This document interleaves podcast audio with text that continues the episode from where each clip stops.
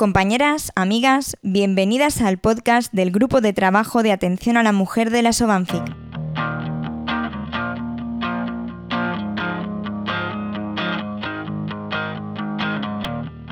Tradicionalmente, la ciencia y la investigación se han centrado en la salud del hombre.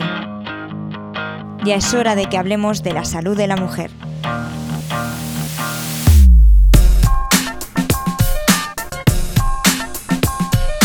Hola a todos y a todas.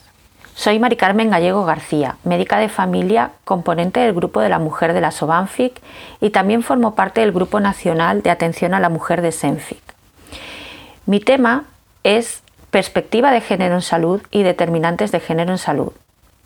Es la segunda parte a otro podcast donde trataremos aspectos más teóricos sobre qué es la perspectiva de género en salud. Yo principalmente voy a dedicar este aspecto en tres patologías que en la práctica diaria nos olvidamos más al tratarlas desde el aspecto de género, me he basado principalmente en una monografía de Teresa Ruiz, epidemióloga de Alicante, que se titula Perspectiva de Género en Medicina, y en un trabajo de Sara Velasco, que forma parte de un libro más extenso también sobre este tema. Sara Velasco es una médica que forma parte del Observatorio de la Mujer del Ministerio de Sanidad y puede que una de las personas que más sabe en España de este tema. El trabajo se titula Recomendaciones en la práctica clínica con enfoque de género. Este podcast es menos teórico que el que han elaborado mis compañeras sobre otros temas y pretendo más una concienciación tanto para los profesionales como para la población. Sabemos que las mujeres y los hombres no enfermamos igual, pero en el día a día de la consulta es difícil tenerlo en cuenta por el tiempo que tenemos por cada paciente y por tantos aspectos que tenemos que tratar. Y también de cómo se ha enfocado la medicina hasta ahora, siempre hacia el hombre y menos hacia la mujer, incluso desde que empezamos a estudiar algunas que ya llevamos más tiempo trabajando.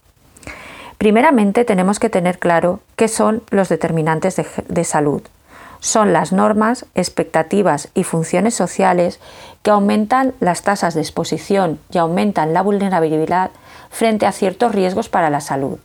El género es uno de estos.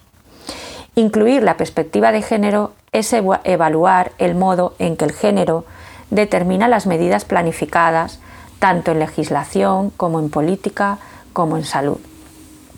¿Por qué es importante la perspectiva de género en nuestro día a día? porque, por ejemplo, hay un retraso en el diagnóstico de 700 enfermedades en las mujeres con respecto a los hombres. Las diferencias son tanto por el sexo biológico, somos distintos fisiopatológicamente, como por el rol social. Además, se han extrapolado los factores de riesgo y protectores de los hombres a las mujeres, cuando no enfermamos igual. También es un error considerarnos distintos en algunas patologías como la EPOC, pensando que es de hombres y que la osteoporosis es solo de mujeres. Otro aspecto que ha influido en, en este tema es que se ha extrapolado el patrón masculino de síntomas, dosis de medicamentos a las mujeres, sin tener en cuenta nuestras diferencias fisiopatológicas, principalmente porque en los estudios y los ensayos clínicos hasta ahora han participado mayoritariamente hombres.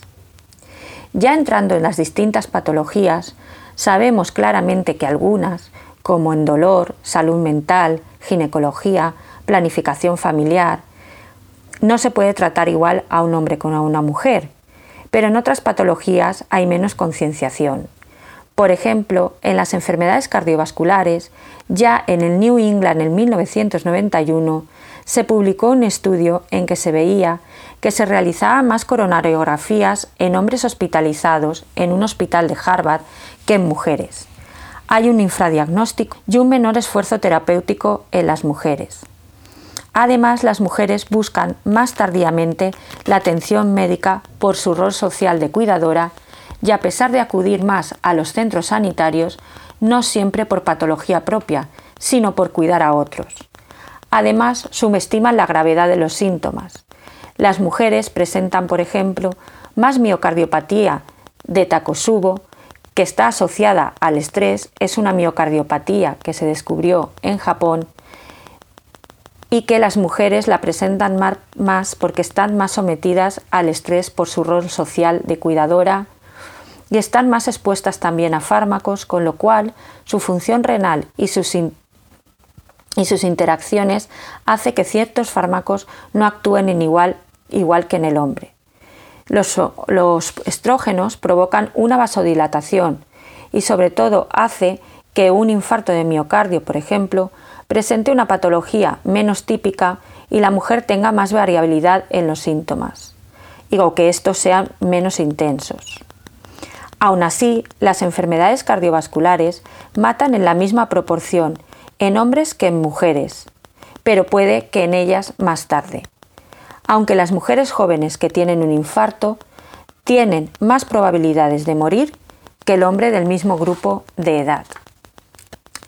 Las enfermedades respiratorias crónicas, como el asma y el POC, se manifiestan más gravemente en las mujeres, con más síntomas y más afectación de la calidad de vida, mucho mayor consumo de recursos sanitarios y están, porque están infradiagnosticadas, se diagnostican más tarde, llegan al hospital más graves y permanecen más días ingresadas.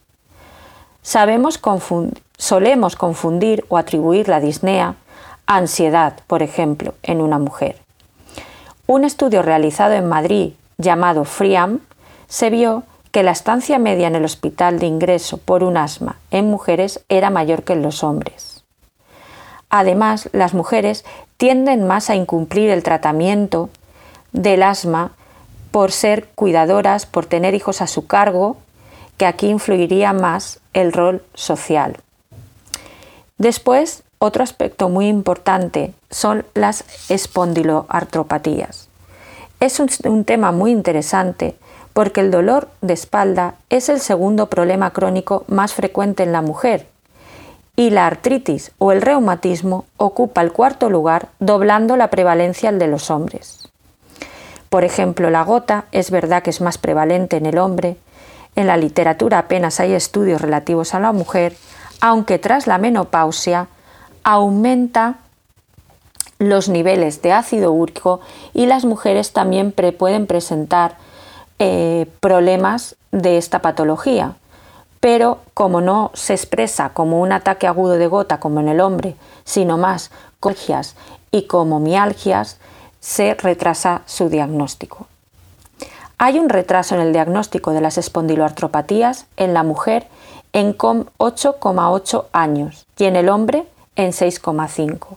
O sea, hay un retraso de dos años más en el diagnóstico de espondiloartropatías en las mujeres con respecto a los hombres.